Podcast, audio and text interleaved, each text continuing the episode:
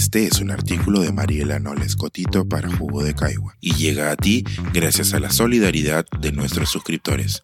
Si aún no te has suscrito, puedes hacerlo en www.jugodecaigua.pe. Ahora puedes suscribirte desde 12 soles al mes. De los productores de racismo inverso llega la ideología de género o cómo las narrativas sociales utilizan las mismas armas para defenderse. Yo sé qué es género, qué es enfoque de género, qué es la transversalización del enfoque de género.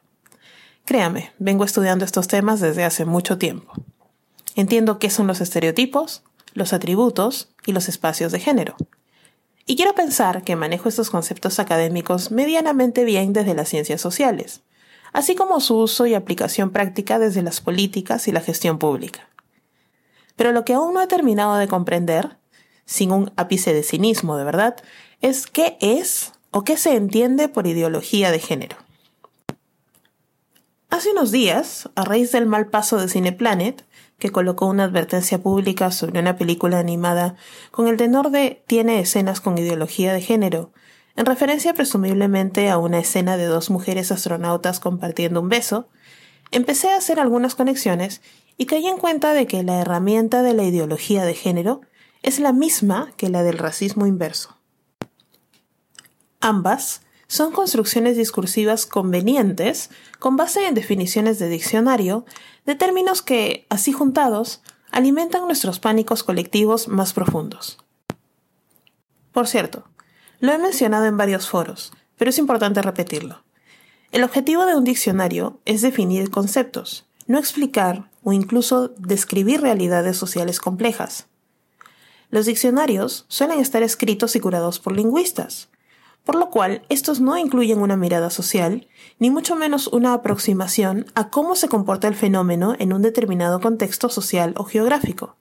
En otras palabras, la definición lexicográfica de racismo no es la que se utiliza desde las ciencias sociales para definir el racismo, ni mucho menos para estudiar sus dinámicas una definición del diccionario no es suficientemente amplia o aplicada al contexto como para tenerla de base para una discusión sobre cómo opera el racismo o cómo se manifiesta. Lo mismo sucede con la categoría género. Pero volvamos a lo anterior, las construcciones discursivas que asusan alarmas sociales. La ideología de género, se nos dice, busca homosexualizar a la niñez peruana, pero nadie nos explica qué es a ciencia cierta. Mientras tanto, Está en cartelones, en marchas y ahora en la entrada de los cines. Desde los estudios sociales, el vocablo ideología quiere decir conjunto de ideas. Sin más, no se juzga si estas ideas son malas o buenas. La ideología es un conjunto de ideas o ideales. El género, por otro lado, se refiere a la construcción social de lo que entendemos por masculinidad y feminidad la convención social por la que hemos decidido colectivamente qué es lo masculino, cómo se ve, cómo se debe comportar, qué espacios habita, qué roles tiene, y lo mismo para lo femenino. ¿Qué es entonces la ideología de género? ¿Y cómo saltamos de ahí a la homosexualización de la niñez? Técnicamente, la ideología de género es un sinsentido.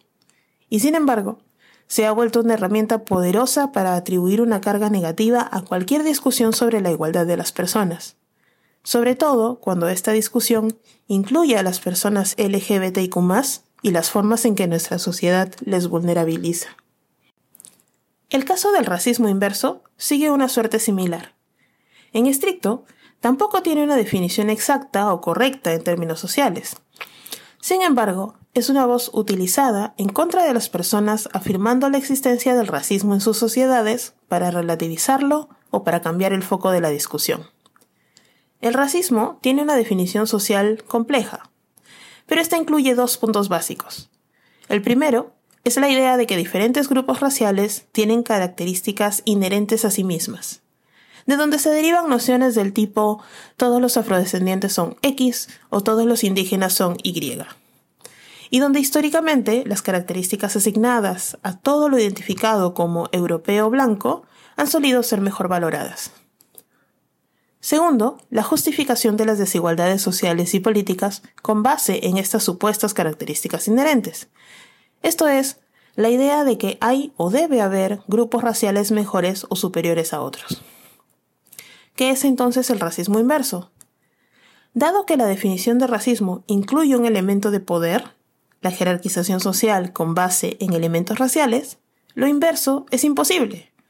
Cualquier acción de arriba hacia abajo tiene la capacidad de alterar, limitar y vulnerar la calidad de vida de las personas en la base de la pirámide. Las acciones de las personas de abajo hacia arriba pueden ser injuriosas, altamente prejuiciosas, increíblemente molestas, pero rara vez tendrán el, poder de afectar el ejercicio o disfrute de derechos de las personas que están arriba, porque las estructuras de poder establecidas e institucionalizadas rara vez permiten alteraciones. Se concluye entonces que las construcciones artificiales de ideología de género y de racismo inverso son en realidad herramientas símiles, casi idénticas, del sistema normativo social para protegerse y autopreservarse, esgrimidas por nosotros, sus policías más acérrimos. Lo explico de otra manera.